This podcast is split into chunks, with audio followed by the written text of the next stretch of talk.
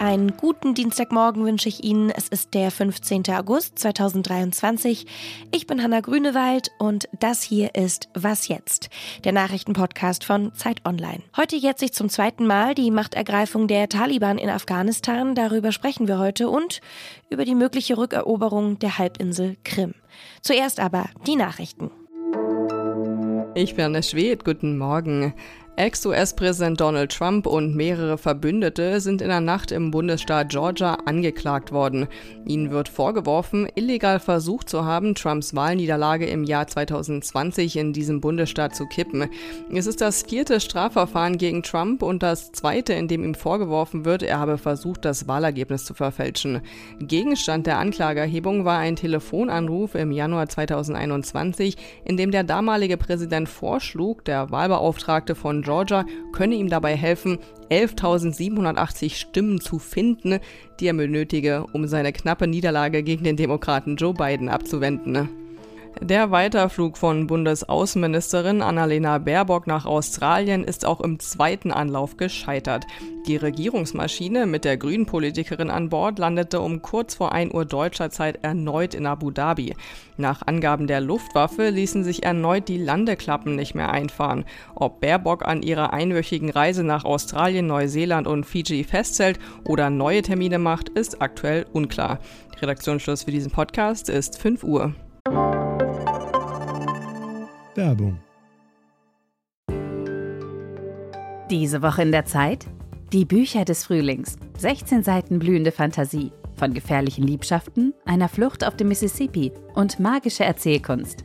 Das Literaturspezial zur Buchmesse in Leipzig. Die Zeit, Deutschlands größte Wochenzeitung. Jetzt am Kiosk oder direkt bestellen unter zeit.de/slash Zwei Jahre ist es her und ich habe diese Bilder noch ziemlich genau im Kopf.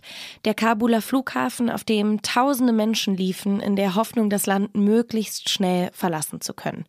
Menschen, die sich an Flugzeugen festkrallen. Die Taliban hatte am 15. August 2021 schneller als erwartet Kabul erobert, noch bevor US- und UN-Truppen aus Afghanistan abgezogen wurden. Was ist seit der Machtergreifung der Taliban passiert? Sprechen wir darüber mit Julian Busch. Er berichtet immer wieder für Zeit Online aus Afghanistan. Hallo Julian. Hallo, ich grüße dich. Julian, du warst bis März noch in Afghanistan. Wie schätzt du die Lage derzeit ein? Also ich glaube, dass es ein sehr gespaltenes Bild ist. Man muss, glaube ich, zwei Jahre jetzt nach der Machtübernahme sagen, dass das Land vor massiven Problemen Problemen steht.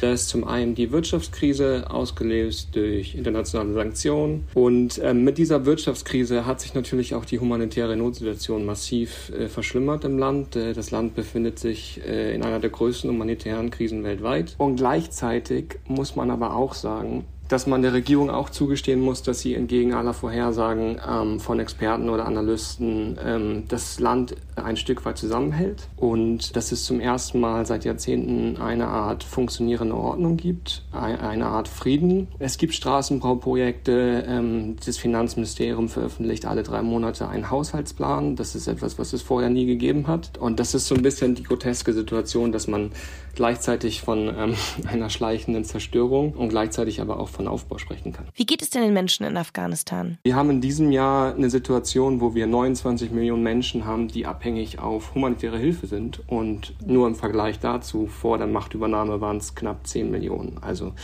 die, die Zahl hat sich fast verdreifacht in den letzten zwei Jahren. Mhm.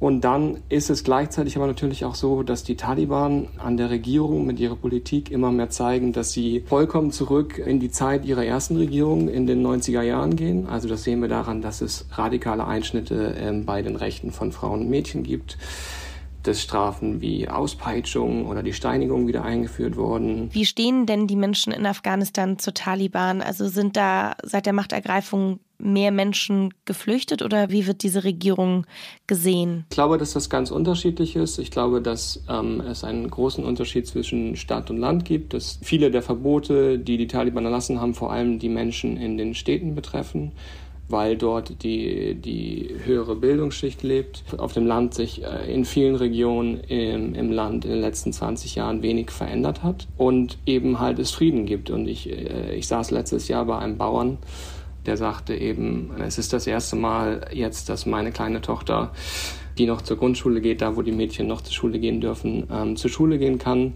Das erste Mal, dass er seine Familienmitglieder wieder ins Krankenhaus bringen kann und es eben äh, sehr schnell geht und nicht mehrere Stunden dauert. Ich glaube, dass es ja ein sehr großes Gefälle gibt. Nach der Machtergreifung 2021 wurden den Ortskräften, also den Afghaninnen und Afghanen, die für die Institutionen der Bundesregierung gearbeitet haben, ja versprochen, dass sie nach Deutschland kommen können. Was ist eigentlich aus diesem Versprechen geworden? Was wir sehen, ist, dass zum einen es sehr schleppend vorangeht, zum anderen sehr viele ehemalige Ortskräfte abgewiesen werden und dass von dieser Zahl, den 40.000 ähm, Afghanen und Afghanen, die die äh, Bundesregierung damals zugesagt hat, aufzunehmen, bisher nur ein Bruchteil tatsächlich nach Deutschland eingereist sind. Und die Bundesregierung hat im Oktober letzten Jahres ein äh, Bundesaufnahmeprogramm gestartet und wollte äh, jeden Monat 1000 besonders gefährdete Afghanen und Afghanen nach Deutschland holen. Und seitdem ist aber wenig passiert. Danke dir für das Gespräch. Bitte. Und sonst so? Sie kennen das sicherlich. In der Werbung für Tampons oder Binden wird meistens so eine blaue Flüssigkeit benutzt, um zu zeigen, wie saugstark die Produkte sind. Das ist natürlich völliger Quatsch. Menstruationsblut ist bräunlich oder rötlich und organisch und es sieht nicht aus wie Glasreiniger. Was ich aber bis heute nicht wusste, nicht nur in der Werbung wird um Menstruationsblut ein Bogen gemacht, auch in der Forschung. Bisher wurden Periodenprodukte mit einer Kochsalzlösung oder Wasser auf ihre Aufnahmefähigkeit getestet. Und das, obwohl Wasser ganz offensichtlich eine andere Konsistenz hat als Menstruationsblut. Erstmals hat ein Forschungsteam aus den USA jetzt menschliche Blutkonserven genutzt, um zu testen, wie gut verschiedene Menstruationsprodukte sind. Erscheint ja auch komplett logisch, oder? Am meisten Flüssigkeit nimmt übrigens die Menstruationsscheibe auf, am wenigsten die Periodenunterwäsche. Zwischen dem Asowschen und dem Schwarzen Meer liegt die Halbinsel Krim. Von der Anzahl der Menschen dort und von der Fläche kann man sie ziemlich gut mit Schleswig-Holstein vergleichen. Die Krim ist nur ein ganz klein bisschen kleiner. Im Frühjahr 2014, also vor mittlerweile mehr als neun Jahren, annektierte Russland die ukrainische Halbinsel. Seit dem russischen Angriffskrieg hat die Krim nochmal an neuer Bedeutung gewonnen. In den letzten Wochen hat die ukrainische Armee ihre Angriffe auf die Region intensiviert. Es wäre ein wichtiger strategischer Schritt, die Halbinsel zurückzuerobern. Das sagt Dennis Trubetskoy. Er schreibt aus der Ukraine für Zeit Online.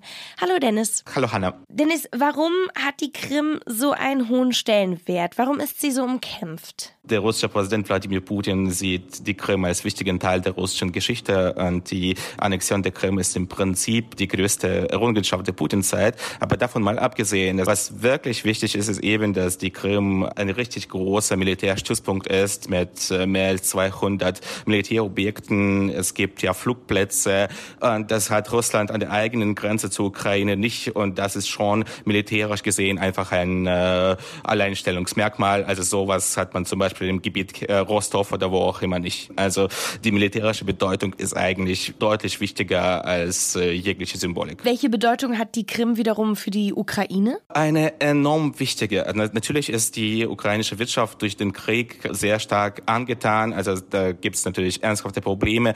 Also de facto hat, äh, hat Russland durch die Annexion die Kontrolle über das Asowsche Meer bekommen und am Asowschen Meer liegen zwei wichtige ukrainische Häfen, das ist Berdjansk und Melitopol.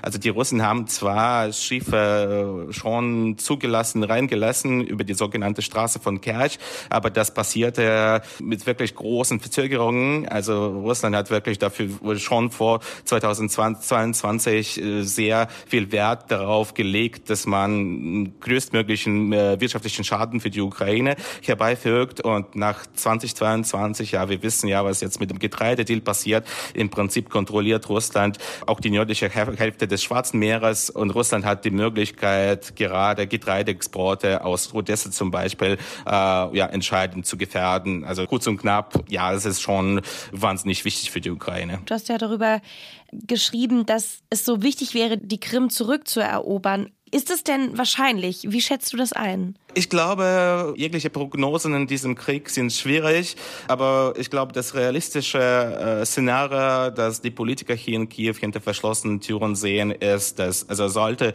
die ukrainische Gegenoffensive zum größeren Erfolg äh, führen, sollten die Ukrainer bis zur administrativen Grenze zur Krim voranrücken, dann wird es für die Ukraine definitiv möglich, auch die sogenannte Krimbrücke, also die Brücke, die die Krim mit dem russischen Festland verbindet, zu zerstören, einfach alle möglichen Logistikwege abzuschneiden und Artillerie auch an der Grenze zur Krim zu platzieren. Und das wäre für, für, für Russland eine Mammutaufgabe. Aber alles hängt hier wirklich vom Erfolg der aktuellen Gegenoffensive ab. Ich danke dir ganz herzlich, Dennis, für deine Einschätzung. Danke auch die Hanna. Und einen kurzen Hinweis habe ich noch für Sie. Am Donnerstagabend ist es wieder soweit. Es gibt eine neue Folge der Live-Sendung Was jetzt die Woche. Und auch diese dieses Mal können Sie sich beteiligen.